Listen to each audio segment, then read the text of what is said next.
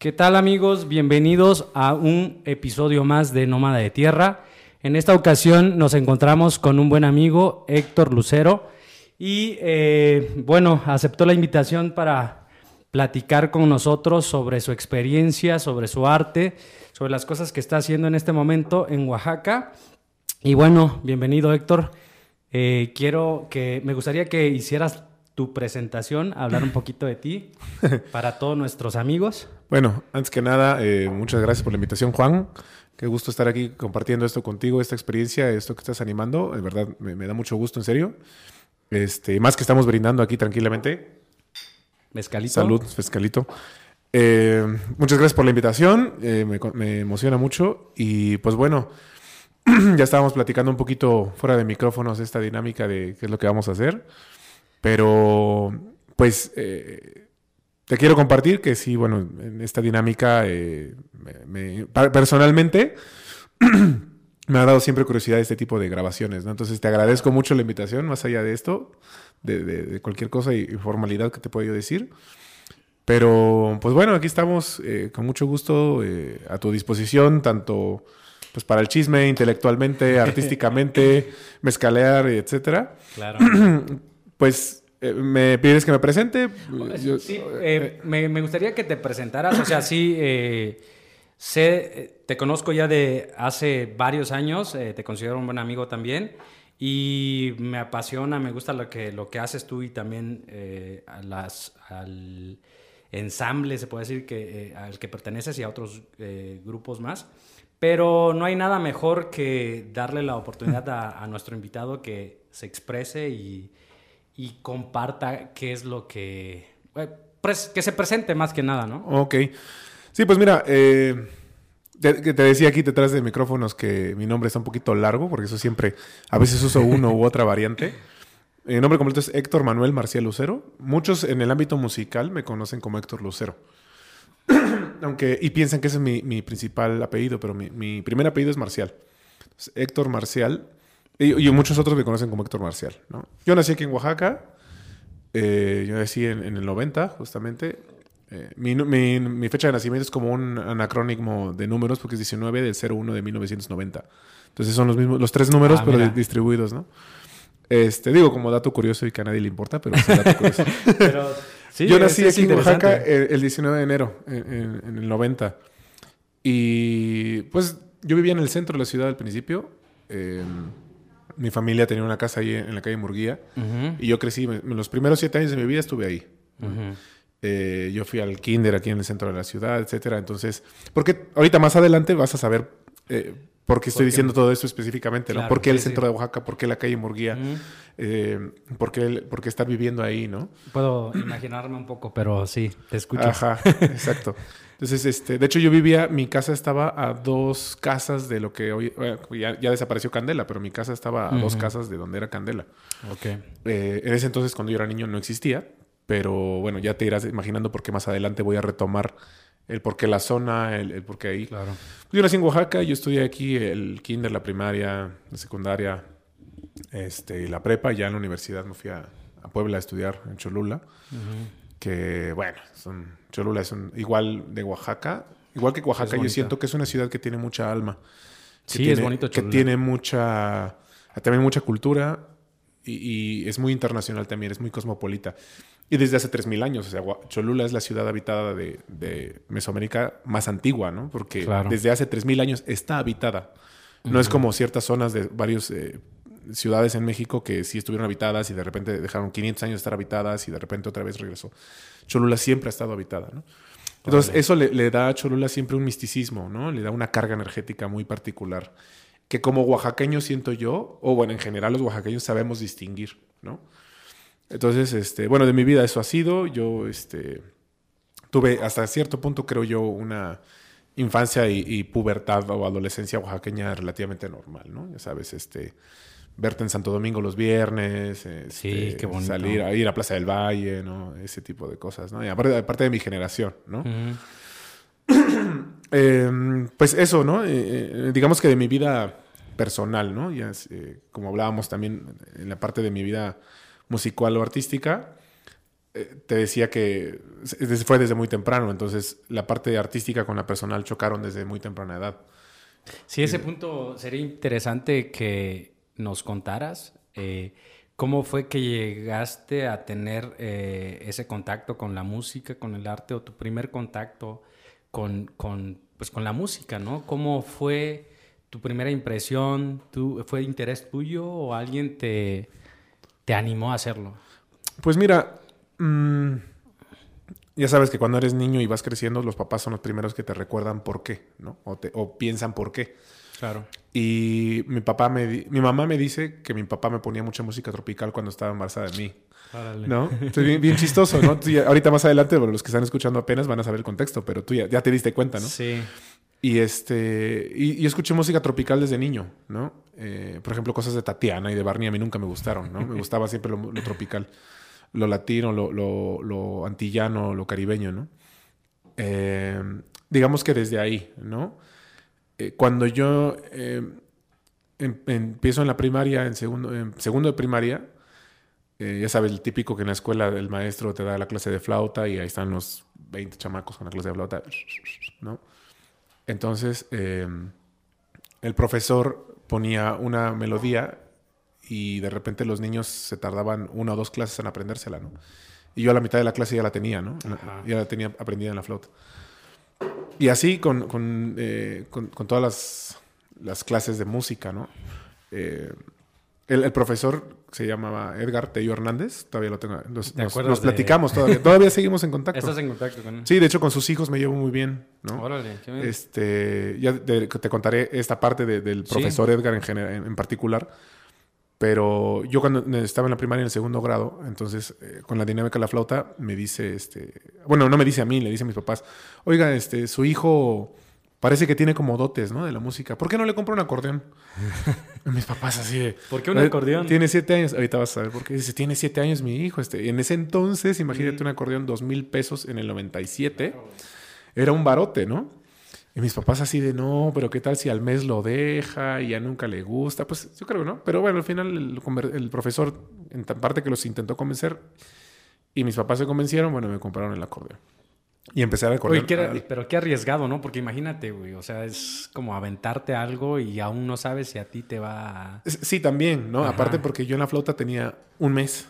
O un mes, un mes de clases de música de la primaria. O sea, yo no entré a clases de música las clases de música de la primaria, o sea, de la ah. escuela donde estábamos todos, de ahí salió el profesor y dijo, cómprale un acordeón, ¿no? y, pues empezó, empezó esto. eso fue, bueno, la flauta y después viene el acordeón. Esto viene como la introducción a, esta parte de la música. Entonces, em, yo empecé con el acordeón y me dices, ¿por qué el acordeón? Ah, porque resulta que el profesor le faltaba un niño que tocaba el acordeón en una estudiantina de otra escuela. Aprovechó el momento. De otra escuela. Entonces, eh, ni siquiera de la escuela donde yo estudiaba. El, profesor dijo, ah, sí, sí, sí. Y entonces ya después vimos que el profesor agarraba de distintas escuelas alumnos y las llevaba a una sola estudiantina, ¿no? Entonces yo empecé con estudiantina, música española, ¿no? a los siete años. Se veía como eh, eh, esa parte como que descubría a las personas y él formaba un... Sí, y ahorita que dices eso de descubrir a las personas, es algo que muchísimos años después su hijo me dijo. O sea, mi papá tiene este don, ¿no? Mi papá, mi papá, mi papá, me dijo esta, esta persona, mi papá no tiene el gran don de la música, no es un gran ejecutante, no es un gran cantante. Pero puede ver pero, más allá. Pero desarrolla la música en las personas. Y mi papá se dio cuenta que ese era su don, y en la familia saben que ese es el don del de, maestro Edgar. Y pues se ha, se ha visto por mucho tiempo, ¿no? Entonces, él dijo, me hace falta un niño que toque el acordeón y ya me metió a tocar el acordeón con el estudiantil. Y eso fue a mis siete años. Y, eh, eras, eras, un niño, ¿no? Pues sí, un niño, ¿no? Este, mientras otros estaban ahí jugando fútbol, este, básquetbol, etcétera. ¿Pero te gustaba, güey? O, decías a, que, por ejemplo, lo que tú dices, o querías jugar fútbol y tú estabas... Bueno, también jugaba, ¿no? También jugaba fútbol, etcétera, pero muchas veces era, tenemos ensayo y estabas ensayando, ¿no? Y todos los demás jugando. Este, y sí me gustaba. Fíjate que en esa edad, lo veo con mi sobrino porque ahora mi sobrino que tiene 10 años está empezando en el piano.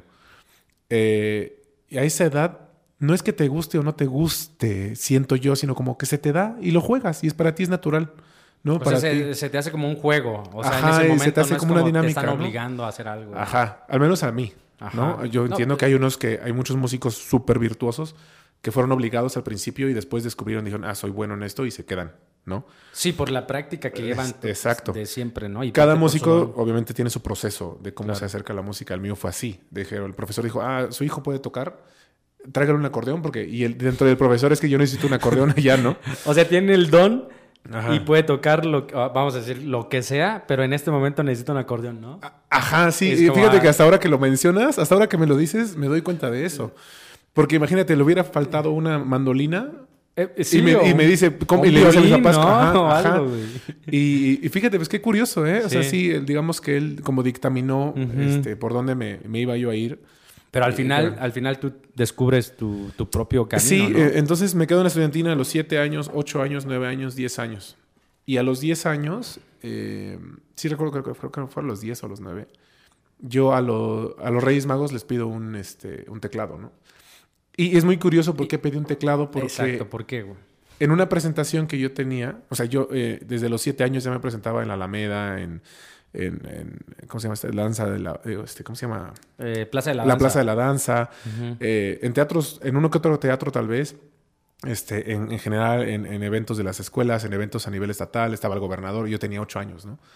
Este, me acuerdo que nosotros fuimos a inaugurar el hospital de especialidades que está ahí como San Bartolo. Eh, en San Bartolo, ¿no? Y nosotros dimos la presentación musical de ese evento, ¿no? Con el gobernador, etcétera, ¿no? Pero tú como niño no sabes de No sabes nada, tú qué tocas onda, y ya, ¿no? este, y bueno, entonces ya desde esa edad, ¿no? Entonces yo en una de esas presentaciones toqué con dos niños que eran, bueno, le decimos niños, ¿no? En ese entonces toqué con dos eh, niños que eran un poquito más grandes que yo. Tal vez uno, yo tenía tal vez nueve años y ellos tenían 11 o 12, ¿no? Y eran dos, eh, y ellos dos tocaban el piano.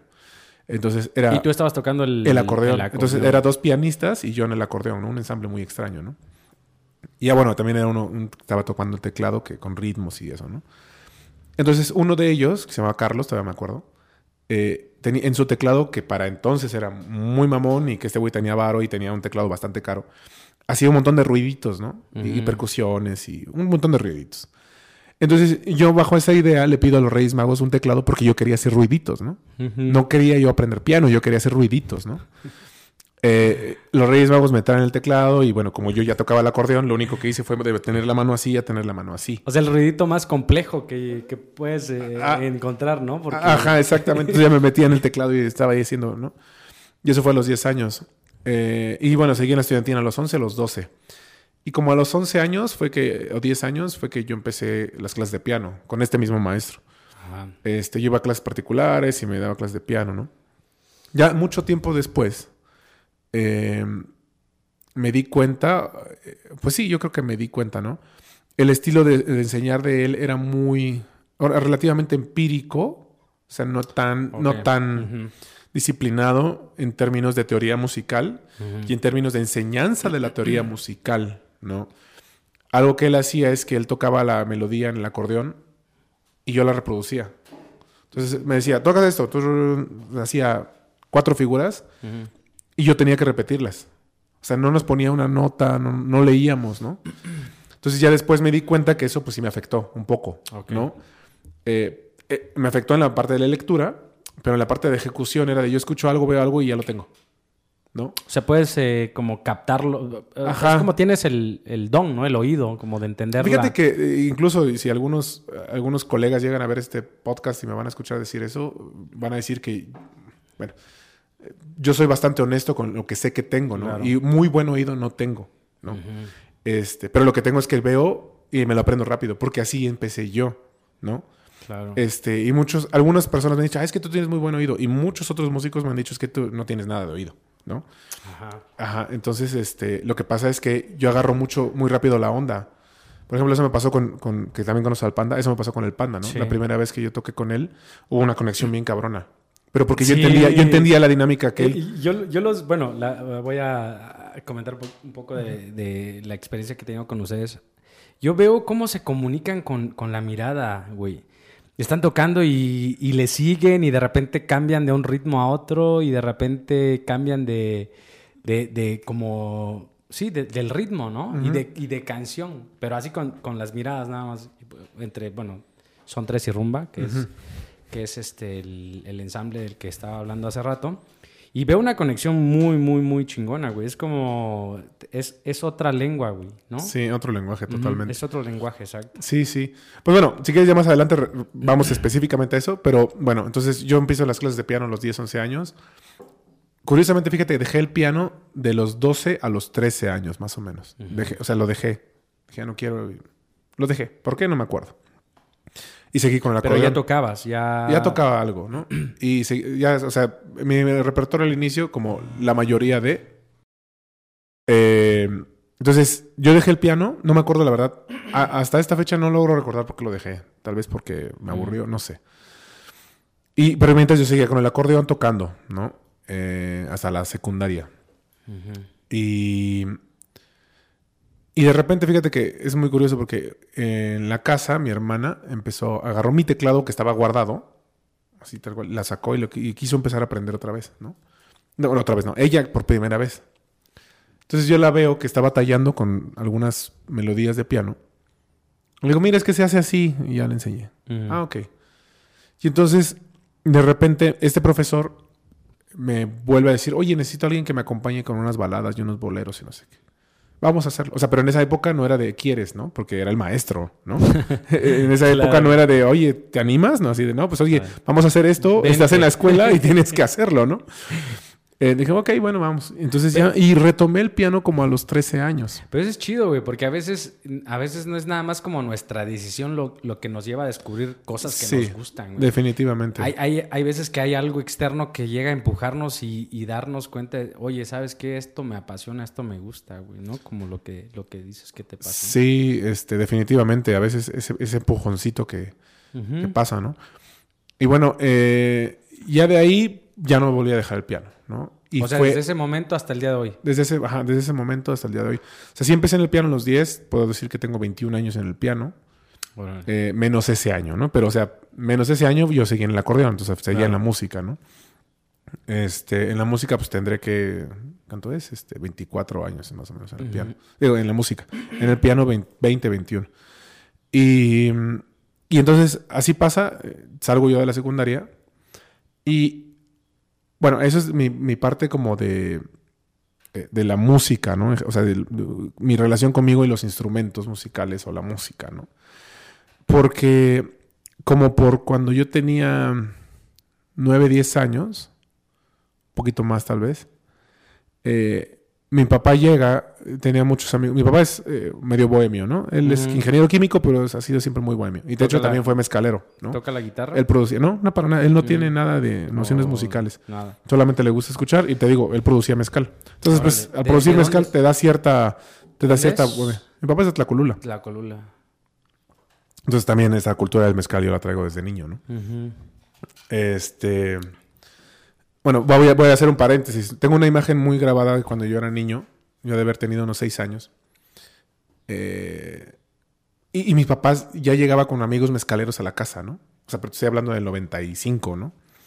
Y hablaba mezcal. Y mi, papá, y mi, papá, ya exportaba mezcal en esas épocas, ¿no? O sea, tu, papá se dedicaba a, a, producir mezcal. A producir y vender mezcal. A producir y vender mezcal. Entonces yo estoy muy familiarizado con eso desde entonces, ¿no? Eh, y ya yo cuando tenía 8 o 9 años, yo una imagen que tengo muy grabada, es que yo estaba en mi cuarto, tal vez viendo la tele, algo, salgo y en el comedor mi papá tenía un montón de, de matraces y de pipetas y todo un material químico. Y le dije, ¿qué estás haciendo, no? ¿Qué estás haciendo? Estoy destilando mezcal de menta. ¿Cómo es? ¿Cómo? Yo le estoy agregando el sabor de menta. Él estaba. Él estaba haciendo el mezcal. En casa, o sea, en casa, en, la mesa. No, lo montó pues en la mesa del comedor. En casa, pues. ¿no? Sí, él, pues él es ingeniero químico. Él montó el, lo que sea que se llame, ¿no? El, equipo en la mesa del comedor. Y yo salgo y lo veo. Y él tenía una botella y estaba empezando a, caer las gotas del mezcal. Y me dice: Mira, este yo le estoy poniendo el sabor de menta. Pruébalo. ¿No? O sea, ¿estás hablando de, desde hace cuánto tiempo? No, sé, eso fue en el 2000, 2000 tal vez, 2001, ¿no? Y 20, 21 años. 20, 21 años, ¿no? O estaba experimentando con los sabores del mezcal, lo que están haciendo ah, ahora. Lo que la gente está haciendo ahorita, mi papá lo hizo en su sala hace mucho tiempo y por diversión. ¿no? y de haber sabido, mira, pero este, hubieras documentado Sí, hubiera, sí, exactamente, ¿no? Pero bueno, ese es una- un, un paréntesis que estoy haciendo por, por la parte del Claro. mezcal, ¿no? Entonces, este, pero mi papá entonces, como tenía varios amigos, porque ese fue el, el meollo, ¿no? Como tenía varios amigos bohemios y que también le gusta la música, etcétera, eh, le dijeron a mi papá, mira, yo sé que tu hijo toca el piano, llévale este disco. Y me, mi papá me dijo, me, me recomendaron este disco para ti y me llevó el disco de Rubén González. Ese nombre yo creo que alguna vez, yo creo que sí has escuchado en estos años que tienes de conocerme, que muchas veces yo nombro a Rubén González. Sí, claro. Que Rubén González es el pianista del Buenavista Social Club. Sí, sí, sí, sí. Entonces yo escucho el disco, digo, ah, música de viejitos. Pero me, me- me dice mi mamá, pero si eso tú escuchabas en mi vientre. Entonces Sí, ya, la ajá. conexión, y entonces, ¿no? Y ya- ahora, ahora ves por Ahora qué contaba todo, eso, ¿no? exactamente, ¿no?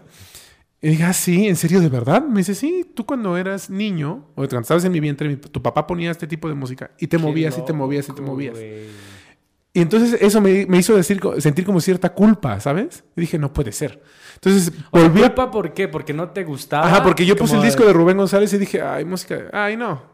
Y de O sea, y repente aparte, le- aparte le- estás en la edad de, de la pubertad. feo, Estás en la pubertad o entrando a la pubertad y en esa edad todo lo que te dé tu papá es como de, ay, es anticuado o feo, ¿no? O no, no te gusta, nada más porque estás en esa edad. Claro, a mí me pasa, güey. O sea, yo, yo escucho canciones de la Sonora Santanera, escucho canciones así, pues viejitas, güey, y, y siento un gusto importante, güey. Pero en, un, en una etapa de mi vida también decía, güey, qué pinche canción más fea, güey. Pero después, lo que tú mencionas, son, son como. Son como herencias, güey, de, de, de tus papás. ¿Sabes? O sea, lo que escuchaban ellos como que te lo dejan. Y no es, no es mala música, güey. Es, bu- es buena música. Por ejemplo, Buenavista Social. Sí, pues bueno, ¿no? Imagínate. Eh, Genial, y ya después lo entendí mucho más, ¿no? Pero entonces, como la tercera vez que escuché el disco, ya no solté esa música, ¿no? Mm. Eh, y esto estoy hablando que yo tenía como nueve o diez años. Entonces me empieza a gustar Rubén González, me empiezo a investigar en esa época, ¿no? Eh, me- pero mi papá me compró el disco original, ¿no? Que todavía lo tengo con el, el celofán, o sea, el plástico original, con o sea, el lo sello. así. El sello denominado al Grammy, todo está intacto. Yo no sé. Bueno, ahorita te cuento sobre mi colección de discos cubanos. Entonces, este. Subes fotos, güey, después. He subido, ahori- ahorita te cuento. Entonces, escucho esta música, empiezo a investigar, eh, eh, veo que Rubén González salió de un proyecto que se llama Buenavista Social Club. Veo que salió de Afro Cuban All Stars. De hecho, el disco de Buenavista Social Club fue mi tercer disco de música cubana. No fue ni siquiera el primero. El primero fue Rubén. El segundo fue el de Afro Cuban All Stars. Discaso. Discaso. A toda Cuba le gusta. Grabaron el 96. Eh, discaso, discaso, arreglos impresionantes. Desde ahí entonces dije, no mames esta música, güey, a huevo. Y, pero Pero- yo tenía 11 años, 10 años, güey. O sea, en ese momento ya reconociste que Sí, tenías un, que algo había un buen, este, no sé, una buena conexión con, con, con la música con cubana. la música cubana. Y, y cubana y latina, tal vez sí latina, pero con la cubana, ¿no?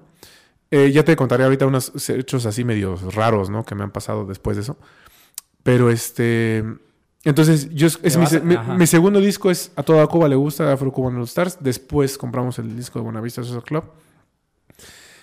Y, y me obsesioné, güey, a los 10 años. A los 10 años de niño me obsesioné con esa música. Yo era el... eh, imagínate, en la escuela, mis compañeros cómo me veían, ¿no?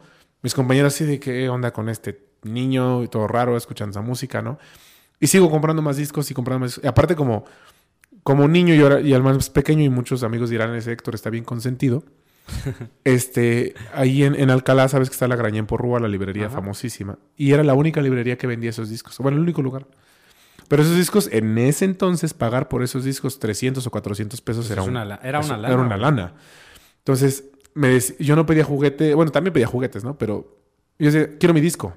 Y quiero mi disco. Y ahora, como cada mes, 300, 400 pesos de ese disco. Y luego al siguiente, y aquí hay otro. Y o sea, me te falta gastabas 300 pesos cada mes para comprar un... este. O tal vez un poco más, ¿no? A veces mi papá Claro. un día, hace- no sé, por mi cumpleaños me compró tres discos, ¿no? Claro. Entonces, este, pues yo empiezo a tener mi colección. Y de alguna manera a esa edad, no recuerdo cómo, ahorita mismo que te lo platico, no recuerdo cómo. eh, bueno, antes, antes, antes. Yo eh, teníamos, ya en la casa teníamos Sky porque en donde yo vivía, yo vivo todavía en Etla, no había una señal nítida. Entonces, la única señal que llegaba era de Sky. Entonces, había un canal que se llamaba Cine Canal. y, y- y de repente viendo así las películas veo que Buenavista Social Club, la película, y no sé qué, bla, bla, bla. Y yo como die- con 10 años, así súper emocionado, van a pasar una película ¿Cuál- cuál- del cuál la- disco. es como un documental. Es, ¿no? es la película o el documental de Wim Wenders, que se grabó en el Ajá. 98. Está buenísimo. Está buenísimo. Me sé los diálogos, o sea, desde los 10 años me sé los diálogos. Así como alguien se sabe la película de Buscando a Nemo o La Sí, Sirenita, tú- tú- yo me sé los diálogos del documental. Entonces, eh, yo a los 10 años así de, ah, a ver, van a pasar el documental en tal fecha y así. Y como recuerdo que de niño, un día antes, cancelaron ese canal. No. En el Sky, cancelaron ese canal. Y yo lo, lo sintonizo porque quería, o sea, me emocionaba ver los comerciales, ¿no? Ajá. Lo sintonizo y el canal no estaba, güey. No mames. Y pues les lloré a mis papás y les lloré a mis papás y no mames, y hablaron a Sky. ¿Cómo nos puede activar? Es que no sé qué, pues active los canales, ¿no? Entonces al otro día ya estaba activado el canal. Y este, Ah, mis o papás sea- pagaron otro paquete de Sky, así lo Para activaron tener para el- tener ese canal. Y ya, y vi el documental. Fue la primera vez a mis 10 años que vi el documental de Buenavista Social Club. O sea, pero un niño de 10 años pidiendo eso, ¿no? Ent- Entonces, güey, yo tenía una, una pregunta más adelante que ahorita. pues, que Sí, dale, un dale. más ya, rompimos güey. el hielo. O sea, uno de tus eh, como inspiraciones o una de las bandas que, o, ¿cómo se puede decir? Como Buenavista es, pues, es, un, es un grupo, ¿no? ¿Cómo se le dice, güey? Como- Mira, mi- yo creo que mi principal inspiración, es más, mi motivo para regresar al piano fue Rubén González. Sin duda. Rubén González. Rubén González. Y de ahí. Y de ahí, bueno, es que hay muchas eh, bifurcaciones en esta historia. Pero curiosamente, cuando yo tenía como 14 o 15 años, eh, y ya escuchaba estos discos, y cuando vi el documental, o sea, para entonces ya me sabía el documental de memoria, en el, en el, en el documental sale un músico que se llama Amadito Valdés, que es el timbalero. Claro. Y, y, en- y cuando le hacen la entrevista a Amadito Valdés en el documental, él dice, el timbal es un instrumento muy limitado por su composición física. Y el que tiene que tocarlo tiene que ser muy creativo. Entonces dije, a huevo, yo quiero eso. Entonces vino mi cumpleaños y mi hermana mayor, que me lleva 11 años, este, me dice, ¿qué quieres de cumpleaños? Yo te lo regalo, ¿no? Ya trabajaba ella y todo, ¿no? Ajá. Dije, pues quiero unos timbales. O sea, no mames, que un niño de 13, 14 años pidiendo unos timbales, ¿no? Bueno, Es raro, muchos, bueno, muchos habrá. Es o sea, raro como en. ya cuando estás en el mundo musical sabes que hay muchos. Sí, pero claro. cuando estás así fuera del músico, del, fuera del mundo musical, sabes que como es medio extraño, ¿no? Entonces, mi hermana va y me compra mis primeros timbales a los 14 años. Entonces yo empiezo a tocar el timbal, ¿no? Y entonces, percusión es. eh, eh, percusión, sí. percusión, timbal. O sea, tú ya pasaste por, por diferentes instrumentos. Sí, o sea, ap- no, apenas, apenas vamos en mis Flauta. 11, 12 años y hice una, una conversión a los 14, pero este, yo fui conguero también, fui bongocero, este, o sea, fui percusionista, ¿no? En, en alguna parte de Claro. mi vida. Qué chingón, güey. la Entonces, eh, yo empecé con el timbal y Amadito Valdés fue otra de mis inspiraciones. Curiosamente, o sea, yo siendo pianista. Eh, ya muchos años después, en Madrid, conocí a, a Sergio Fernández, un pianista excelente que toca en Madrid, en un bar muy famoso allá en, en Madrid y aparte es concertista allá.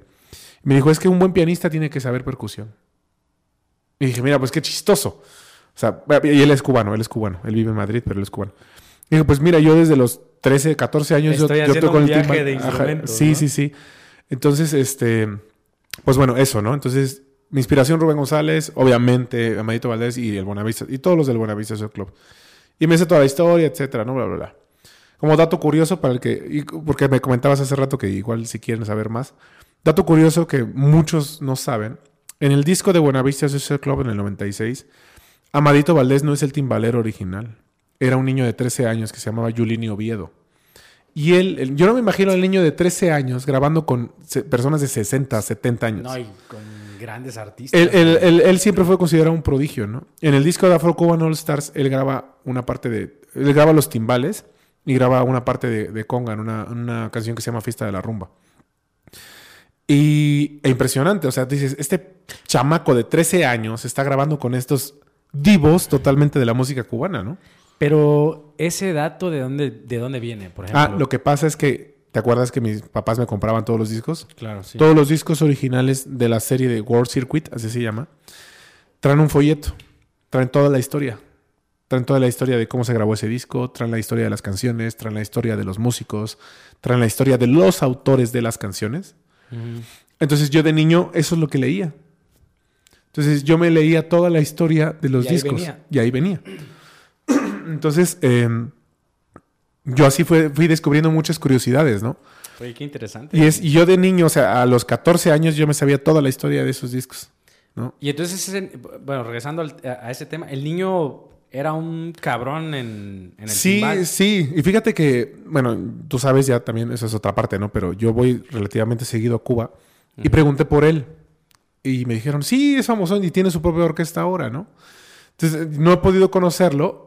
Ya, ya de las veces que fui a Pero Cuba, lo vas a conocer. ya conocí a Omar Aportuondo, ya conocí a... ¿Conociste a- a- conozco a Omar Aportuondo, conocí a Jesús Aguaje Ramos, que conocí a Calunga, que tal vez son nombres que no le suenan mucho, pero son músicos que son de la segunda generación del Buenavista, ¿no? Entonces, bueno, así como nos yo, como puedes ver, puedo hablar de horas solamente de eso, ¿no? De, de Claro, la güey. parte de la música cubana y cómo que influenció en mi vida. Pues todo eso. Y te estoy hablando nada más antes de mis 15 años. Fíjate que, bueno, quiero hacer un- un- una pausa aquí que estaba comentando la otra vez con, con Juanito sobre esto, güey.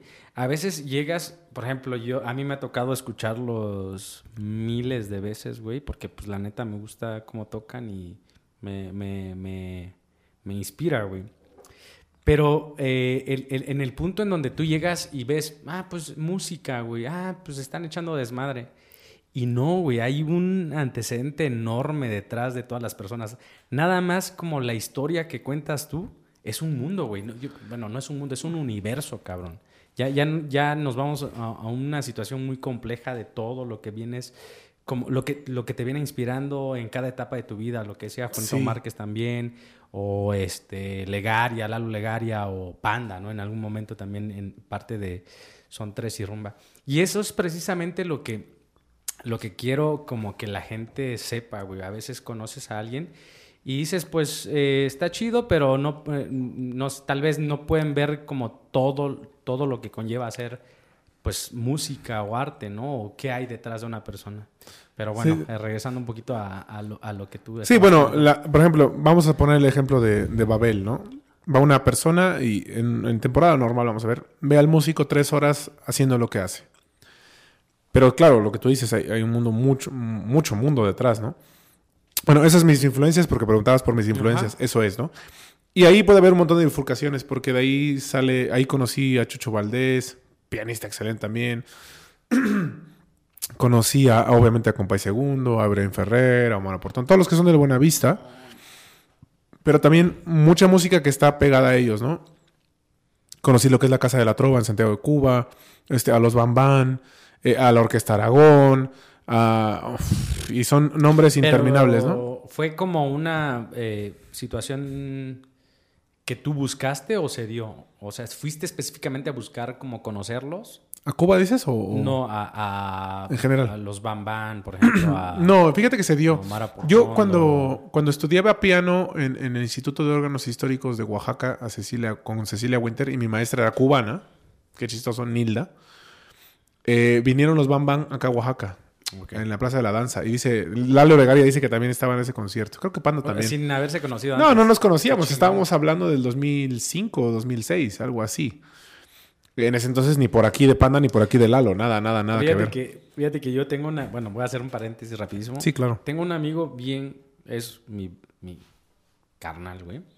Y una vez estábamos en una, en una misma vela, güey. Y yo me tomé una foto con, con, con una amiga mía con la que estaba. Y pum, tomé la foto. Y como dos horas después nos conocimos, güey. Entonces pasa el tiempo, pasan dos, tres años, y yo encuentro la foto y empiezo a ver. Y atrás de nosotros estaba mi cuate, güey. O sea, dos horas antes de conocernos. O sea, es- eh, pues, lo, bueno, lo que voy es como la, la misma vida o el universo te pone en, en un mismo círculo en donde vas a conocer a, Sí, bien, de bien tu- chistoso. No, aparte que Oaxaca es un pañuelo. ¿no? Yo, pero. yo siento que Oaxaca es un vórtice, güey. Siempre lo he dicho. Ah, qué buena definición. Qué buena Es definición, me gusta. Llegas a Oaxaca y te Sí, vas a un- conectar con todo, con, con todos y con todo lo que te interesa. güey. Sí. Si haces música, si haces arte, si haces arquitectura, si haces... hay Sí, Oaxaca es cortarle. multilateral. Sí. Sí. sí, sí, coincido totalmente. Perdón, pero bueno. No, no, está bien, no, pues es parte, es parte de, ¿no? Ajá. Entonces, este, mi maestra era cubana y estuve ahí. Bueno, bueno, eh, es una de las tantas facetas, ¿no? Entonces, te digo, apenas vamos a mis 15 años, ¿no? Eh, no, no hemos llegado a mis 15 años y ya... de- de- Creo que sí. va- ajá. Entonces, de, de música cubana, eso de inspiración y eso. Entonces, bueno, regresando a mis 10 años. De alguna manera, no me acuerdo cómo. La verdad es que yo no me acuerdo cómo. Me entero que va a venir una ola de música cubana al Auditorio Nacional. Y le digo, mamá, yo quiero ir. O sea, pero a los 10 años, 11 años, un niño pidiendo un concierto en el Auditorio Nacional de la Música Cubana. Y bueno, muchos dirán, pinche chamaco consentido, ¿no? Ya iban mis papás y me pagan el boleto del Auditorio Nacional, el viaje, todo, ¿no? O sea, y te, te- Entonces, te llevaron. Sí, me llevó, me llevó. La primera me llevó mi mamá. Eh, pasó yo emocionado y muchos artistas que yo conocía no vinieron, entre ellos Rubén González, ¿no? Entonces yo estaba algo triste. Pasa un año o dos y viene el Buenavista Social Club. Y, y dije, no, pero es que a este tengo que ir con mi papá porque a mi papá le encanta la música, ¿no? Esa- Mi papá dice, sí, sí, sí, en primera fila, en el Auditorio Nacional. Entonces Ibrahim Ferrer te estaba escupiendo. O sea. Ibrahim Ferrer te escupía y que te caía la saliva, onda, güey. güey. Pero un niño de 12 o 13 años, güey. Pero ¿no? eso te, te, te, te marca, güey. Sí, o sea, cómo no. O sea, imagínate en el Auditorio Nacional, o sea, y, y aparte, o sea, en, en las primeras filas, ya después nos damos cuenta, artistas de Televisa, bueno, en esa época, ¿no? Artistas de Televisa, artistas de TV Azteca, comentaristas, conductores, y tú sentado al lado de esas bolas de güeyes porque van a ver a esos artistas, ¿no? Artistas viendo artistas. Ar- artistas viendo Ah, arti- bueno, o sea, pues, y como es- niño, o bueno, adolescente, eso te marca, güey, como tú dices, Claro, ¿no? güey. Sí, güey, estoy aquí, pues qué clase de músicos vengo a ver que los, o sea, tú ves al güey que sale en televisión en el noticiero de las 10 de la noche sentado a dos bancas de ti Sí, ya tienes un parámetro. y ya enorme, tienes, ¿no? ajá, exacto, y a los 12 años, 13, güey, ¿no? Claro. Y mi papá sí, bueno, no, eh, entusiasmadísimo, ¿no? Y yo como extasiado. No mames, o sea, es- te digo, Ibrahim Ferrer lo tuve aquí, ¿no? Orgásmico. Orgásmico. eh, Para esa edad. Ya la última vez, ya fui con mi mamá y fuimos igual a, a, a- a ver a una como despedida del Buenavista. Una cosa así, una ola de no sé qué, ¿no? Otra vez. yo al Auditorio. Nacional he ido cuatro veces y de las Mm. cuatro veces que he ido, tres ha sido a ver para la música cubana. Y la otra. Y, y la otra, una exnovia que me invitó a ver a Ricardo Arjona. Entonces, olvida- olvídalo. Y estaba yo hasta la última fila. Nunca había estado hasta la última fila. Pero pues también estuvo Pero chido, pues sí, ¿no? estuvo chido. El, show de Ricardo Arjona me sorprendió, ¿eh? Bastante sí, bueno, ¿eh? Sí, es bueno en su... Muy buenos músicos. Qué cabrones los músicos de Ricardo Arjona, ¿eh? Ajá. Ya muchos tendrán sus comentarios o opiniones sobre Ricardo Arjona, pero este... Pero, bueno, eh, pero bueno. Es que siempre hay comentarios, bueno, siempre hay comentarios de como personas como haciendo música y pues no a todos les va a gustar, ¿no? Sí, sí, sí, lo Pero entiendo. pues por algo también tiene su... Sí, por algo tendrá su éxito, Su ¿no? éxito, sí, ya. súper, está muchos amigos me dicen, ah, es que Ricardo Arjona, le digo, tú vas a pasar a la historia como Ricardo Arjona, aunque se burlen de él, tiene canciones icónicas en el, en el habla latina. ¿Tú vas a pasar? No. Así que lo siento, pero pues así es, ¿o no? Así es, ¿no? Sí, sí, sí. Entonces, Pues, este- podrá no gustarte, pero Pod- podrá algo no- está haciendo ajá. bien. Ajá, exactamente. Podrá no gustarte, pero él va a pasar más a la historia que tú. Claro. Y discúlpame, ¿no? O sea, bueno. Sí, son Entonces- posturas. Sí, somos. Entonces, bueno, eso fue hasta los 15 años. Ya a los 15 años que entro a la prepa, hay otra, otra, otro giro. Porque yo voy al taller de música, yo estoy en el Cobao. Yo voy al taller de música y digo, oye, pues yo sé algo de música, no sé qué. Y entonces el, el profesor de música, que también es una de mis grandes influencias, el, este, el Guille, que es conocido, Vicente, Vicente Ruiz, este, me dice, a ver, ah, tocas, a ver qué tocas, timbal. A ver, porque ya, ya tenía yo un año del timbal. A ver, tocar con el timbal. Ya, yo, Y lo dominaba. Vente mañana. Vente mañana.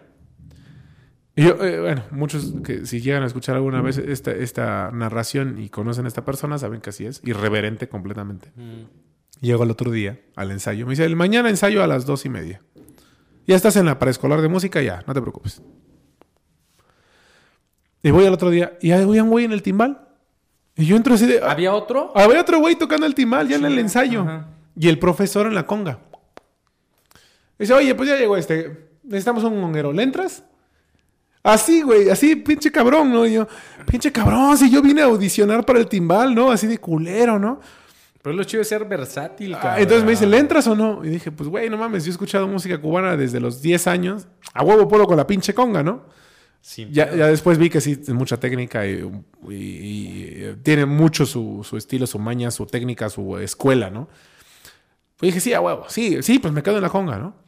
Y ya me quedé haciéndole como yo podía, porque de conga no sabía, güey. El timbal ya, ¿no? Pero la conga... Pero le agarraste. pero le agarré y, el, y yo dije, pues es que huevo, yo quiero hacer. Y entonces coincidió que en esa época el profesor dijo, vamos a hacer una orquesta de salsa. No mames. ¿Cómo, se, ¿Cómo se llamó? Se llamaba Salsazón, ¿no? algunos, si alguna vez escuchan este podcast, alguien que, también estuvo ahí. Que escuchó en ese momento. Que escuchó y que. No, no con Salsazón. Con Salsazón yo fui a tocar hasta Chiapas, pues, ¿no? Este. Y, bueno, entonces me quedé en la conga. Y, y pues así estuve tres años, ¿no? Obviamente, la, la, orquesta esta no duró todo el tiempo, pero pues conocí a grandes amigos de la música. De hecho, el Panda también estudió en el Cobabo y también tuvo ese maestro. Es algo que también nos, nos ligó con el Panda, porque mm. tuvimos el mismo maestro de música en la prepa. El mismo que, por decirlo de una manera, te descubrió. No, a mí me, eh, a mí me, me, metió la música el profesor de Edgar en la primaria. Yo pensé que era el mismo de... No, en la prepa, el prepa, este, este señor que se llama, bueno, todo el mundo lo conoce como Guille, también fue maestro del Panda, ¿no? Okay. Entonces, eh, yo durante tres años estuve tocando música latina con él, ¿no? En la conga. A veces me pasaba el timbal y muy de vez en cuando en el piano, ¿no? Y este... Y bueno, y, también después de tiempo, ah, cuidado, después de tiempo también eh, mi muy querido amigo Matus, este, él era el pianista de la orquesta de salsa, ¿no? Y yo audicioné en el piano y en el timbal. Pero él, él ya era el pianista, ¿no? Entonces me dijo, no manches, el Guille te vio tocar el piano y aún así me dejó en el piano, entonces sí me quieren, ¿no? ¿Y, este, él, reconocía que tú eras mejor que él en ese momento? ¿Por qué decía eso? Pues posiblemente, ¿no? La, verdad es que para, para musicalidad del piano yo creo que Matus es mejor que yo, ¿no?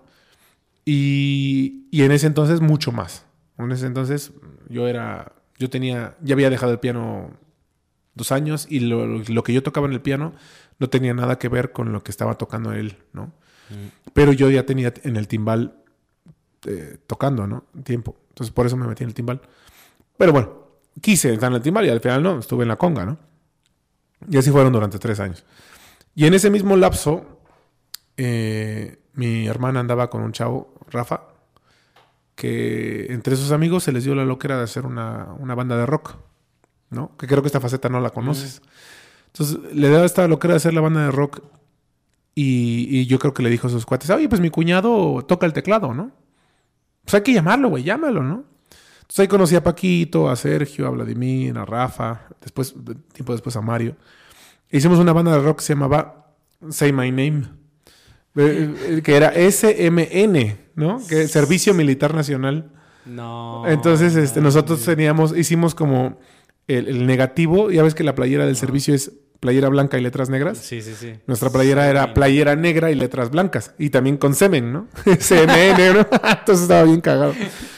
Y, duramos dos años, dos años tocando, güey. De ahí toqué en La Divina, en El Clandestino, en, Cantinita. Cantinita, este, en Tabuco, en La Salamandra, en Elefante. Entonces, y tocábamos rock, y tocábamos desde Red Hot Chili Peppers, este, Ramstein, eh, la maldita vecindad. Como ¿Rock o.? Sí, rock, rock, grunge, ska, todo eso, ¿no? Y yo pues estaba en el teclado. Entonces tocaba, te digo, todo eso que estamos haciendo, ¿no? Pero sí, pues para que seguir soltando la lengua. para los amigos que nos vayan a escuchar. No tenemos patrocinadores, pero es un buen mezcal, es un Sierra Negra. Y ya, pues para, los que vayan a escuchar esto, que se pongan un mezcalito también para andar como nosotros.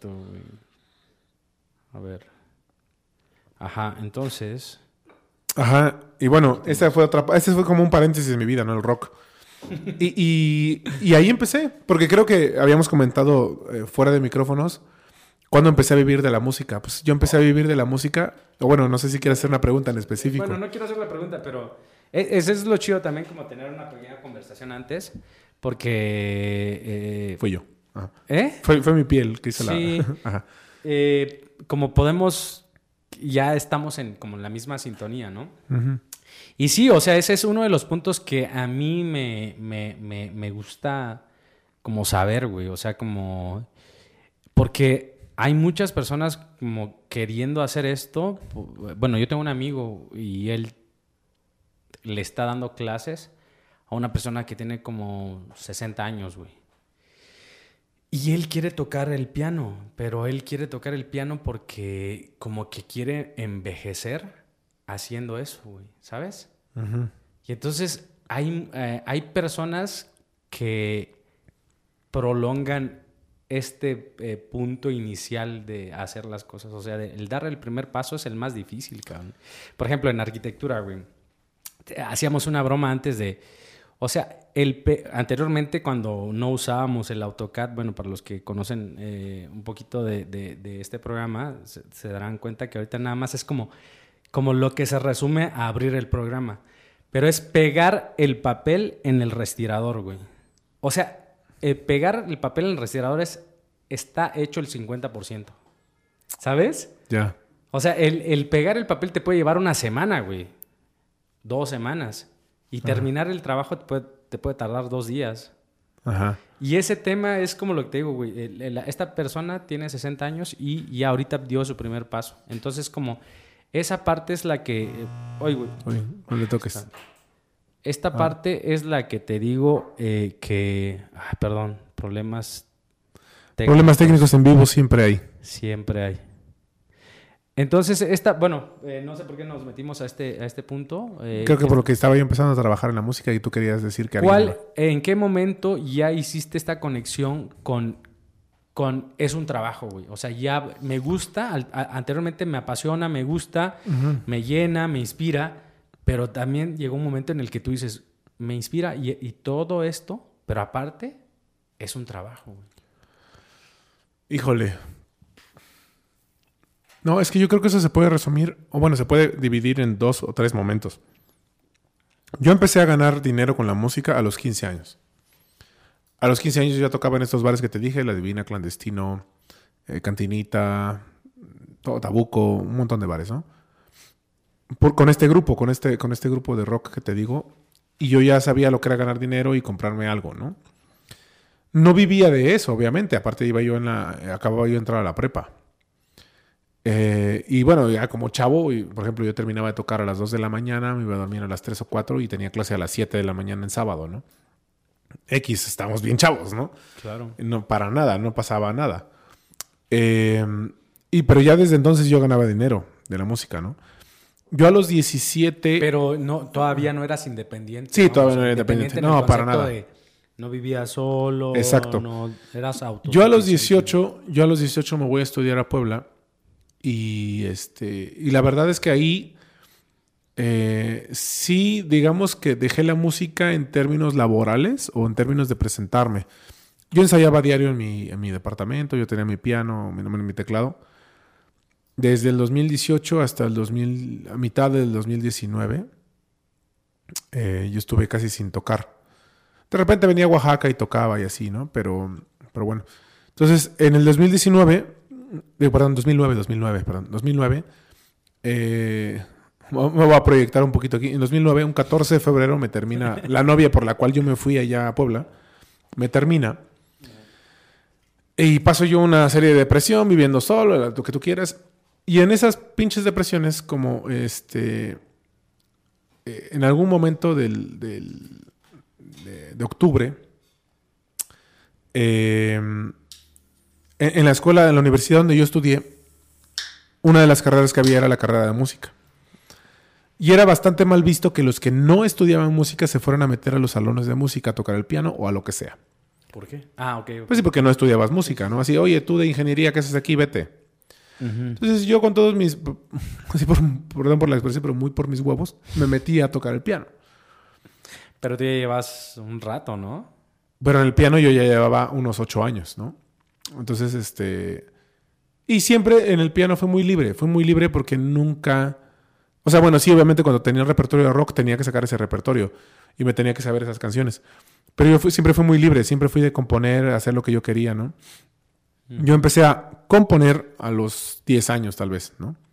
A hacer mis primeros experimentos en la música. Em, y entonces estaba yo tocando el piano, digo, hay, muchísima más historia, ¿no? Pero yo estaba tocando el piano en un salón, como siempre, ¿no? Y a veces llegaba el director de la carrera y me corría. Así es que tú, tú estudias música, le digo, no, no estudio música. Entonces, por favor, salte, ¿no? No, pero puedo dar una clase. No, bueno, sí, ¿no? ya después, ahorita, ya después ahorita te cuento respecto a eso, ¿no? Pero entonces yo estaba tocando y entra un chavo que se llama Javi. Este, entra al salón y aparte las puertas eran así de, así de gruesas, así eran las puertas del salón, porque y obviamente llenos de alfombra porque el que estuviera estudiando. ¿Esto en dónde fue? En, en Puebla, en Cholula, en, la UDLA, en la Universidad de las Américas Puebla. Pues sí. Casas de adobe con muros de. no, no, no, ya era la parte moderna de la ah, universidad. Estaba ahí la licenciatura de música. Entonces entra, o sea, las puertas tenían que ser así para que la música del piano no saliera al pasillo, ¿no? Insonorizar. Ajá, exactamente. Entonces entra este chavo y me dice, oye, ¿tú eres pianista? Y yo por, por humilde o por sencillo, por lo que tú quieras, le dije, pues le dije, lo que yo pueda hacer de piano. Le dije, no soy pianista, no estudio piano, pero sé tocar. Me dice, es que me urge un pianista para este sábado. Y yo creo que era, no, para el siguiente, para el siguiente viernes, y era sábado. Me urge un pianista. Y le digo, bueno, pues este, mira, te voy a ser honesto, yo no leo música. Yo no leo música. Si me pones acordes, hago lo que quieras, pero yo no leo música.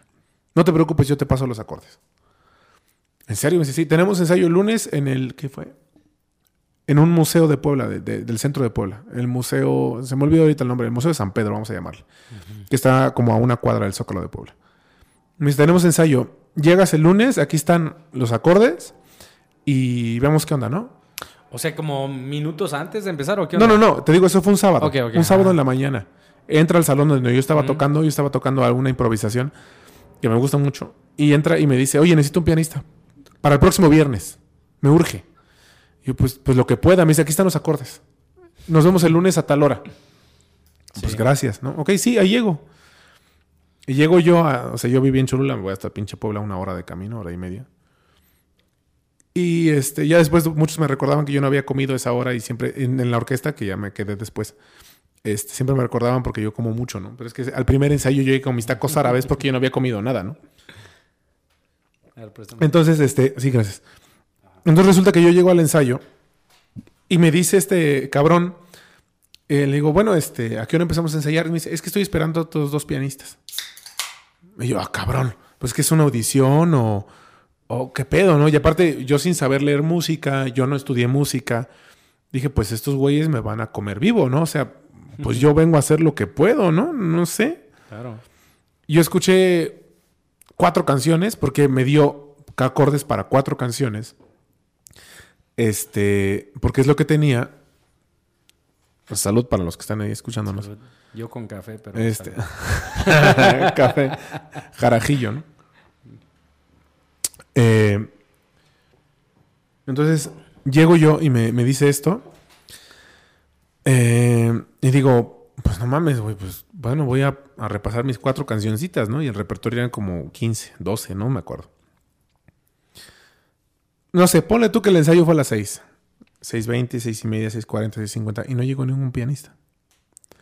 Entonces me dice eh, este chavo, ¿te avientas todo el repertorio? Le dije, es que yo no leo música, no me importa, aquí están los acordes. Y le dije, es que tenemos una presentación con el gobierno de Puebla el viernes. Y yo, Dios mío, o sea, yo a mis 19 años, sin haber estudiado mucha música o nada de música, le digo, Órale, va, sí. Ah, bueno, pues ahí me tienes lunes, martes, miércoles, todos los días escuchando las 12 canciones. No mames. Este, me dice, pues vas, güey, tenemos ensayo el miércoles y el jueves. Verde. Entonces yo de lunes a miércoles saqué las otras canciones con puro acorde, güey, escuchando. Y este... Y tuvimos una presentación en una iglesia, en una plaza que se llama San Francisco, allá en Puebla, en el Boulevard 5 de Mayo. O sea, pero yo llego y dije, pues es que, ¿qué, tipo de presentación será, no? O sea, no sé, ¿no? Yo vi la orquesta y sí, pues éramos, éramos como 14. Perdón, la, cerveza, la cerveza. Y, y llego, güey, un pinche escenario enorme, güey, equipo aéreo, este, todos los ingenieros del sonido, maestro, por favor, pruebe su piano. ¿Qué tú no sabías a qué iba. Yo no sabía qué iba, güey. No sabía. Y entonces me dice, ahí está, güey. Aquí está. ¿Trajiste pinzas? verga, pinzas, pues es que hace viento para las hojas. No más, o sea, imagínate qué tan neófito era yo. Si no, ah, bueno, a ver, alguien que le preste pinzas. Ya puse mi carpeta, bueno, en mi carpeta así sencilla, güey, mis notas, ahí está. Va, güey, un, dos, madres, güey. Y entonces me dijo el director, quédate tú, güey, quédate tú. O sea, te escuchó. no, ¿cuál me escuchó? Pues fue la presentación, güey, fue el concierto. No qué loco, güey. Bastante, güey. Entonces le dije, no mames. Y ahí, eso fue, tal vez te digo, un octubre del 2009 y ahí duré hasta mediados del 2010. Pero, me quedé como pianista y es una orquesta de big band con Frank Sinatra, Michael Bublé, Dean Martin, Bobby Darin, esa música, ¿no? Oye, pero esa es como una ola que nada más no, no, nada más, güey. Pues es como una ola que te llevó desde, sí, sí, desde siempre, güey. Desde la primera conexión y fue con una pequeña ola que fue creciendo y te llevó, te llevó. O sea, obviamente tú hiciste todo lo que tenías que hacer para estar encima de la ola. Pero qué, qué chingón, ¿no? O sea, que, que, tener esas oportunidades como a la mano y decir, sí, güey, voy. Sí, o sea, y la verdad es que con esa orquesta eh, me presenté en los teatros de Puebla, en los principales teatros de Puebla. Eh, fuimos conocidos, o sea, teníamos nuestra página de fans, o sea, increíble, güey. O sea, Puebla es muy diferente que Oaxaca, ¿no? para empezar, en tamaño y en dinámica social es muy diferente. Sí. Entonces, este, teníamos nuestro grupo de fans, güey, o sea, este, íbamos a un teatro y ahí iban los fans y tenían las pancartas, y, o sea, dices, güey, ¿qué pedo, no? Esto, ¿qué pedo? ¿No? Es como, esto en Oaxaca es como muy raro, ¿no? Aquí, más en Oaxaca son así de, oh, no, ellos no tocan, ellos no sé qué, ¿no? Entonces, sí, son, aquí en Puebla la dinámica que, que, encontré y nos encontramos fue muy, muy chistosa, ¿no? Fuimos a la radio, dimos conciertos en muchos auditorios, vinimos a dar dos conciertos a Oaxaca. Este, oh, en parte porque yo también lo, gestioné, ¿no? Pero fuimos a dar dos conciertos a Oaxaca. Y, y todo esto para un güey que nunca estudió música, ¿no? Entonces, Pero eres autodidacta. Eh, soy autodidacta, ¿no? Alguna vez a un amigo pendejo se le dio, ah, eres autóctono, ¿no? Pendejo, autodidacta. bueno, autóctono también. también. bueno, somos. Sí. bueno, somos, pendejo. Y ahí ya, vamos en mi vida hasta los 10 y a los 20 años, 20, 21 y, años. Y aquí es en donde empieza todo, ¿no? O sea, Fíjate que no, porque después yo me fui a vivir a España y ahí ah. sí estuve cero escenarios. Cero escenarios. Cero, cero, cero escenarios. Fui a varios. ¿Cuánto tiempo sin, sin, tocar en España? Un año. ¿En qué parte de España? Un año en Madrid. Yo estoy en Madrid. Un año sin nada ¿Qué te llevó a Madrid? Eh, mi, mi, carrera. Yo estudié administración de empresas. Y Hiciste un intercambio. Hice un intercambio y ahí estudié. Yo estudié filosofía, sociología y finanzas en, España. Sí, entonces, este... En la Complutense. O sea, de donde salió Fernando Sabater y algunos otros filósofos de la lengua hispana. que sepan que estuviste por ahí. Sí, sí, sí. O sea, y bueno, no es... O sea, tú vas a la Facultad de Filosofía de la Complutense y es como si fueras a la Facultad de Filosofía de la UNAM. Okay. O sea, la... ibas a decir y ves un busto de... No, no, no, no, no, no, no, la, la, la, Complutense es como la UNAM, entonces así toda pitarrajeada, llena de grafitis, así es la Complutense, ¿eh? no creas que, uh, que, que sí, no. me lo puedo imaginar. Pero estudié ahí un año y ese año estuve eh, fuera de los escenarios, digámoslo así. Y regresas eh, después de... Pero, estuve, pero ¿sabes qué? Lo que pasa es que en Madrid, como no me presentaba, como no tenía eh, dónde tocar, practiqué. Y practicaba y practicaba, ensayaba, practicaba, practicaba ejercicios, ejercicios y ejercicios. Entonces, a, los, muchos músicos me comprenderán, tienes muchas tocadas, no puedes ensayar, no puedes practicar, no puedes mejorar técnica. No tienes tocadas, te puedes dedicar a la técnica, te puedes dedicar a ensayar, a ti mismo. Y eso es lo que me pasó en España. Tuve un año para mí solito en el desarrollo del piano. Practicando. Ajá, practicando escalas, acordes de arpegios, lo que tú quieras.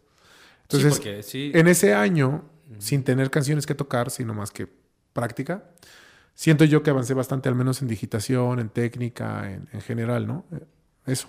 ¿Y, en qué año regresas a Oaxaca? O sea, eh, ¿te fuiste un año, seis meses? De 2011 al 2012 yo viví en España. Y em, en el 2012 regreso a Puebla. Ah, bueno. Sin tocar. Sí, sin tocar. O sea, seguía sin tocar. Pero en el segundo semestre del 2012 eh, Aristeo, que también le mando un saludo, mi amigo Aristeo me dice, vente a tocar a, Oaxaca, ¿no? Vente conmigo. Entonces, en ese, en ese semestre yo vivía de miércoles a domingo vivía en Oaxaca y de domingo en la tarde a miércoles en la noche yo vivía en Puebla. Son tres horas de acá, ¿no? Cuatro horas y media en autobús. Porque yo tocaba aquí los fines de semana, pero yo vivía en Puebla. O sea, yo tomaba clases de lunes a jueves. Yo creo que, bueno, en algún momento también te escuché decir eso, güey, después. Sí, posiblemente, posiblemente. ¿Eso es hace cuántos años? Eso fue en el segundo semestre de 2012 y el primer semestre de No, entonces 2013. no, tal vez lo soñé. Sí, sí, sí. Ajá, pero bueno. Entonces, este, yo tocaba aquí los fines de semana, pero yo vivía en Puebla. Pero yo era percusionista. Yo tocaba el bongo con, con Aristeo. Entonces, este, yo, bueno, también hay muchas facetas, ¿no? O sea, no te he contado nada de- del, grupo. Todavía tengo un chingo de preguntas, güey. No, mejor- Pero mejor- esta- pero esta conversación está, está buena. Vamos a, vamos a seguir con ese. con Como ese tú ritmo. gustes, mira, porque en la prepa también toqué con otro grupo, aparte de estar en, en Salsazón, toqué con otro grupo de amigos, Raúl, Jesús, este, Robert, Aristeo. Yo era percusionista y ellos eran guitarristas, ¿no? Yo sé, yo sé tocar la guitarra. Ah, porque en la estudiantina no te dije eso. Cuando se me olvidaba el acordeón de repente o no, no, no, hacía, yo no tenía que hacer, el maestro me decía, aprende mandolina y aprendía mandolina. Toca guitarra y aprendí guitarra. Toca el contrabajo y O sea, aprendí ver, contrabajo. ¿Cuántos instrumentos tocas? Vamos. Mira, mira, ah, en un eh, lenguaje de música, en un lenguaje de si- músicos yo te puedo decir toco dos, el piano y la Bueno, percusión. en un lenguaje coloquial. Pues mira, sé de lo que trata la guitarra, o sea, sé tocar guitarra, sé tocar mandolina, Tra- sé sí, tocar acordeón, el piano, sí, sí, sí, congas, timbal, este y, y así, ¿no? Me, Es- me interesa, bueno, me interesa mucho el punto cuando llegas a Oaxaca, güey. O sea, ¿qué, qué es lo que te hace? Sí, porque no estamos ni cerca de cuando empecé con el son cubano a tocarlo, pues. No, sí, claro, pero eh, ese punto en donde, en donde, ¿qué, qué pasó en Puebla? Que te dijo, ¿sabes qué, güey? Eh, regresa a tu, a, a- a- a tu tierra, a tu sol. Bueno, yo llegué a, a Babel en el 2006. Me invitaron unos amigos. Yo, yo estuve a piano en la Casa de la Cultura. Yo tenía 16 años. Y una chica me invitó ahí a Babel, ¿no? Con sus amigos. Ahí fue la primera vez que yo conocí Babel. Estuve arriba, be- bebiendo, ¿no? Porque no, no tomaba. Era menor de edad. Este, pero bueno, ahí estuve tomando un cafecito. Y en esa... eh, es muy chistoso porque yo estaba en Elefante. Creo que acababa de tocar. Y mis hermanas me fueron a ver. Entonces un güey que es cubano, que se llama Alejandro, va y se intenta ligar a mi hermana, güey. Entonces mi hermana para zafarse dice, ay, pues yo tengo a mi hermano que toca el timbal. Ven, te lo presento. Entonces este güey cubano me dice, ah, porque nosotros tocamos ahí los jueves, a mierda.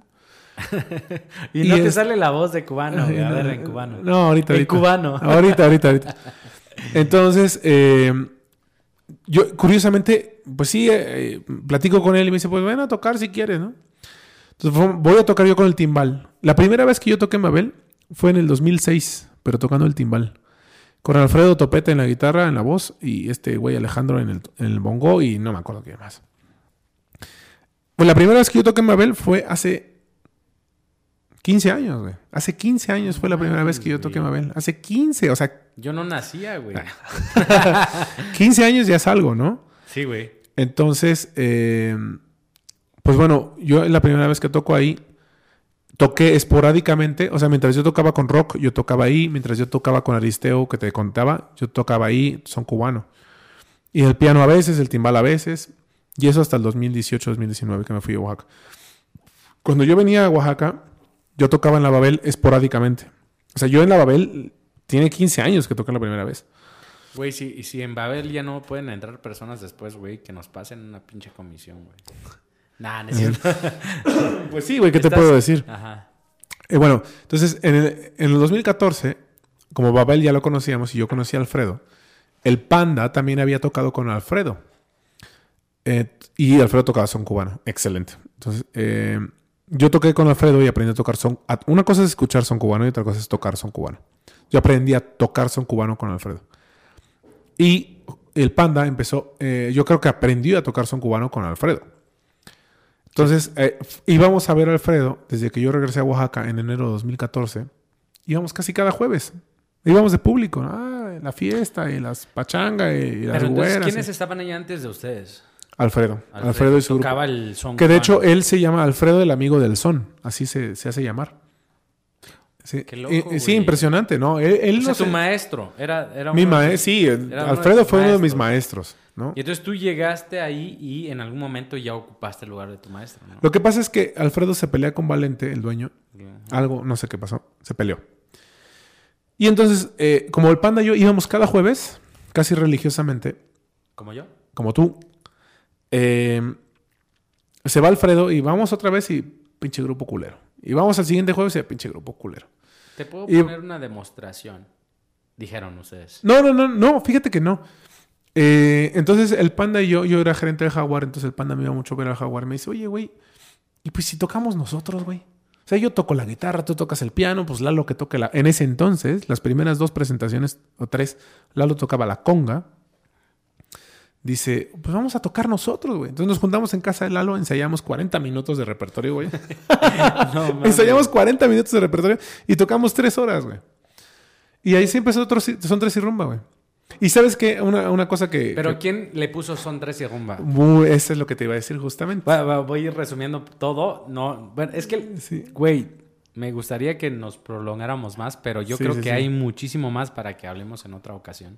Bueno, vamos a resumir. Vamos a, dejar, vamos a dejar este como corte A.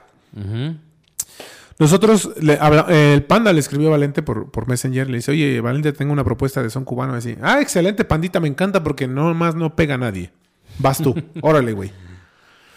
Y entonces este, armamos eso de, güey, fuimos a ensayar a casa de Lalo un día, dos días.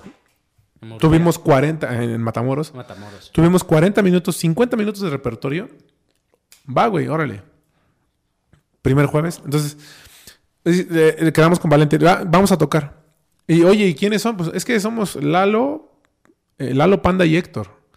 Ah, eh, nunca pasamos el nombre, güey. Jamás, jamás, jamás nos nombramos. Lalo Panda y Héctor jamás pusieron el nombre. Son tres. Solamente cuando esta persona, Valente, publica la publicidad, Son tres. Dice, él dice, son tres y rumba. ¿Por Sí, qué? yo No creo que tengo me idea. dijiste eso una vez, güey. No tengo idea Ajá, por qué ese güey son se tres, ¿no? Pues son tres. Pero Lalo, son- Panda y Lalo. Pero también vale. También Panda y trae, un tema ahí de creatividad y, ¿no? Sí, ¿sabes por qué la rumba? Eh, el Panda y yo pensamos que porque este Valente, el dueño de Babel, ubicaba a que Panda tocaba rumba, ¿no?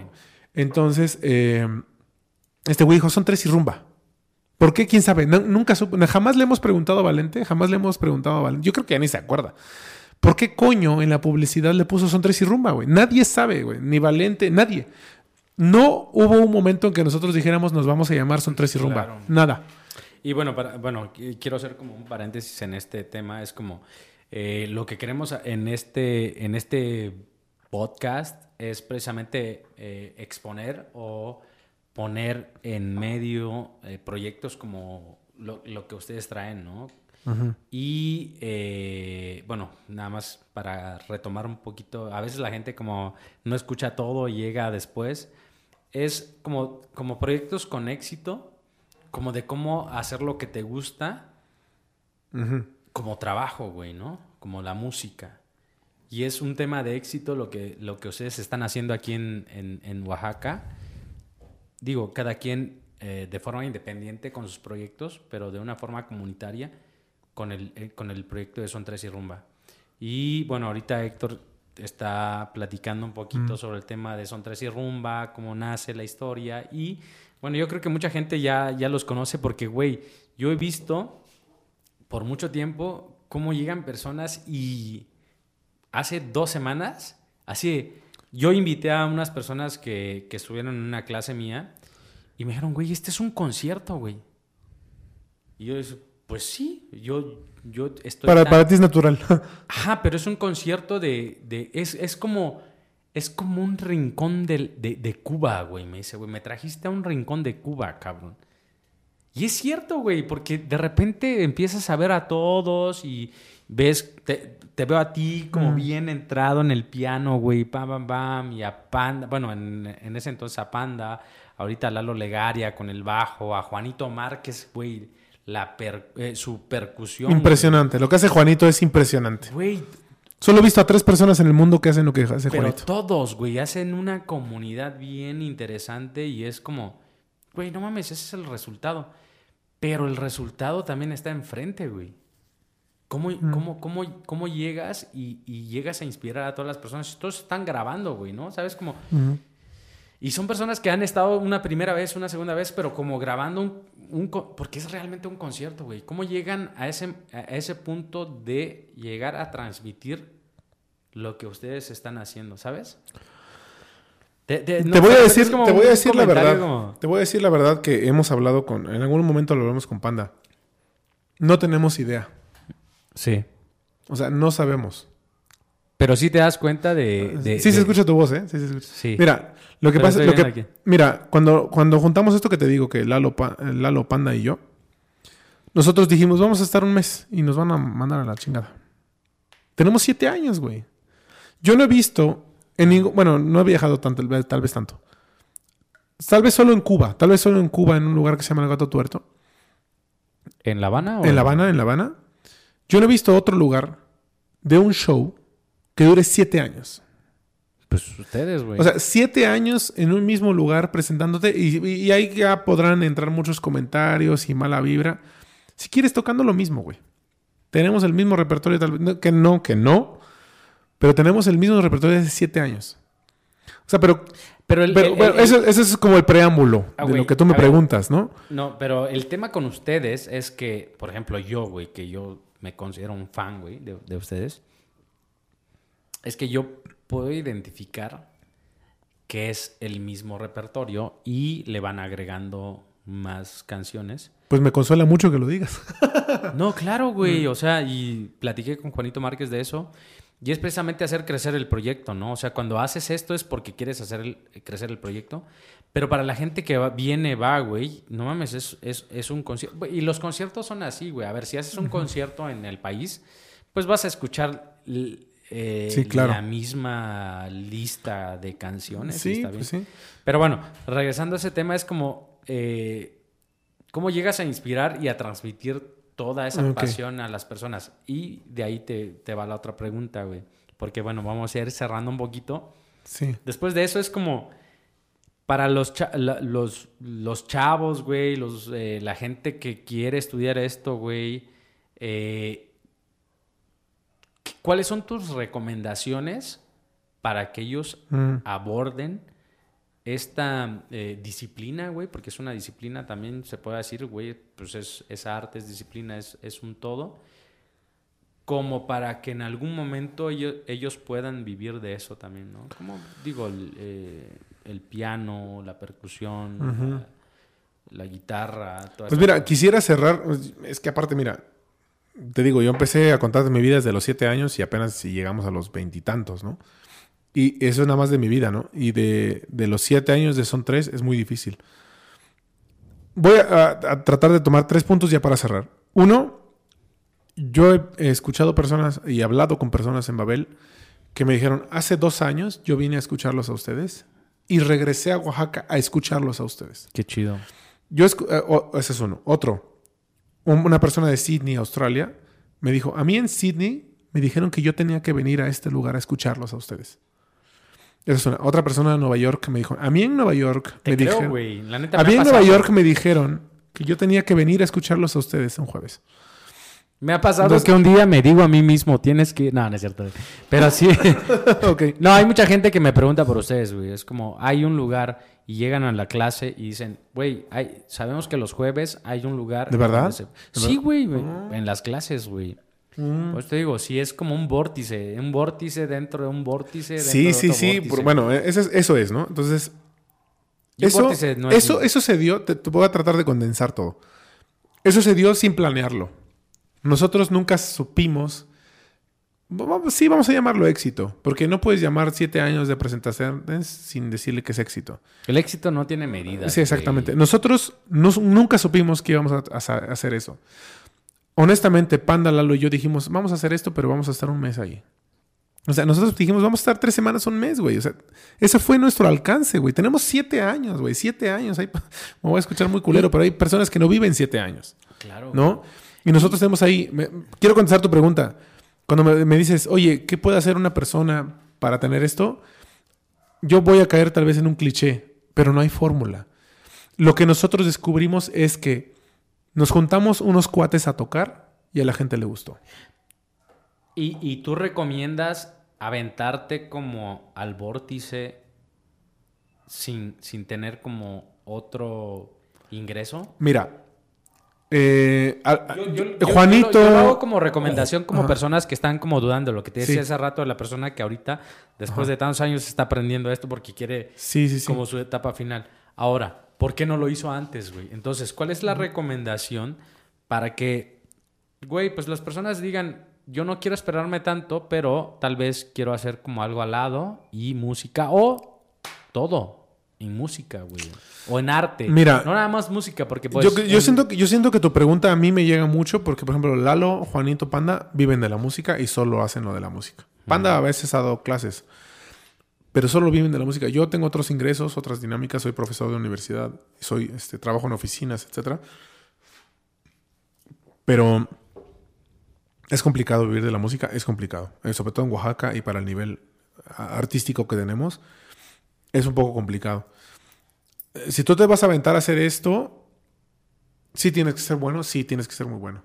Pero no bueno no solamente en ejecución, no tienes que ser bueno solamente en, interpretación, en saber mucho. Tienes que conectar con la gente. Tienes que. Oh, suena cliché. Yo sé que suena cliché eso de. Ay, tienes que conectar con la gente. Tus recomendaciones serían como sí aventarte y ver qué es lo que tu público. Sí, mira, ya, ya en, un plano más personal, te puedo decir de manera relativamente profunda o, astronómicamente visual.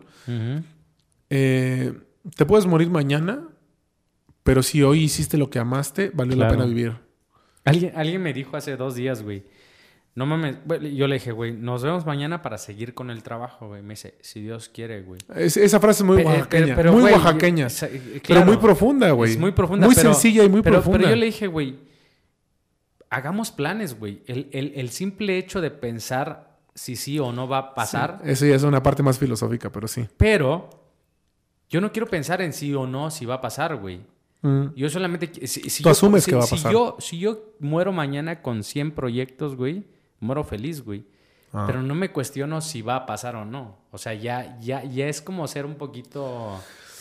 Fíjate que yo creo que es lo que nos pasó a nosotros. Fíjate que yo, creo que es lo que nos pasó a nosotros. O sea, nosotros dijimos, vamos a hacer esto por diversión. O sea, el sustento, ¿por qué nació Son Tres y Rumba? Es porque Panda y Héctor dijeron, estos pinches grupos están muy culeros, tenemos que hacer algo. Claro. Y de ahí salió Son Tres y Rumba. Y, y nos juntamos, y güey, tenemos siete años. ¿Qué más te puedo decir? O sea, todo lo demás es una historia muy cabrona, güey. O sea, la semana pasada, por cuestiones de, Lalo y Juanito, no se, no se festejó. Pero la semana pasada cumplimos siete años, güey. Siete años de estar en un mismo lugar presentándonos. Y que hemos tenido gente que dijo, el año pasado vine, el año, hace dos años vine, hace tres años vine. Y podemos ahora decir que podemos tener un público que diga, hace seis años vine a Oaxaca y los vi y los vuelvo a ver, güey. Y yo me he encontrado... Y perdón, o sea, perdón, ahí es modestia aparte. Pero muchos músicos podrán decir de Juanito, de Lalo, de Panda y de mí, podrán decir muchas cosas. Pero que una persona pueda decir que después de seis años o siete años vino a Oaxaca y nos volvió a ver, son muy pocos. Somos muy pocos. Fíjate que también he tenido la experiencia de, conocer personas que, que me, me, las encontré ahí, güey. O sea, me gusta bailar, me gusta la música, me gusta el arte, güey. Y es como, oye, pues nos conocimos aquí, ¿no? Y es como, ah, no mames, es cierto, cabrón.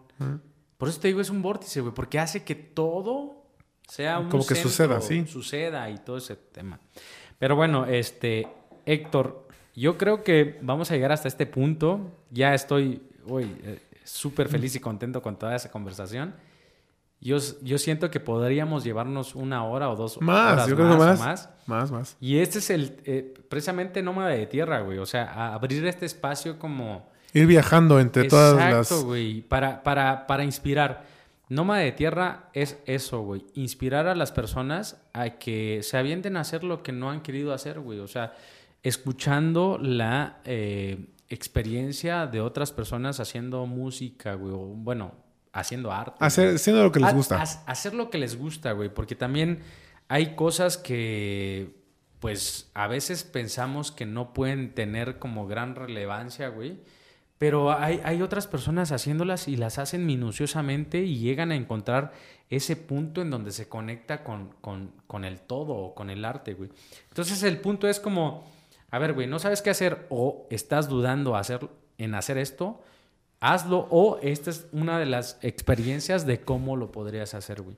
Y bueno, güey, te, te, agradezco mucho que te hayas tomado este tiempo para estar con nosotros, güey. Bueno, estar conmigo porque ahorita estamos nosotros dos armando este tema, güey. Y, bueno, eso es lo que quiero compartirle a la gente también.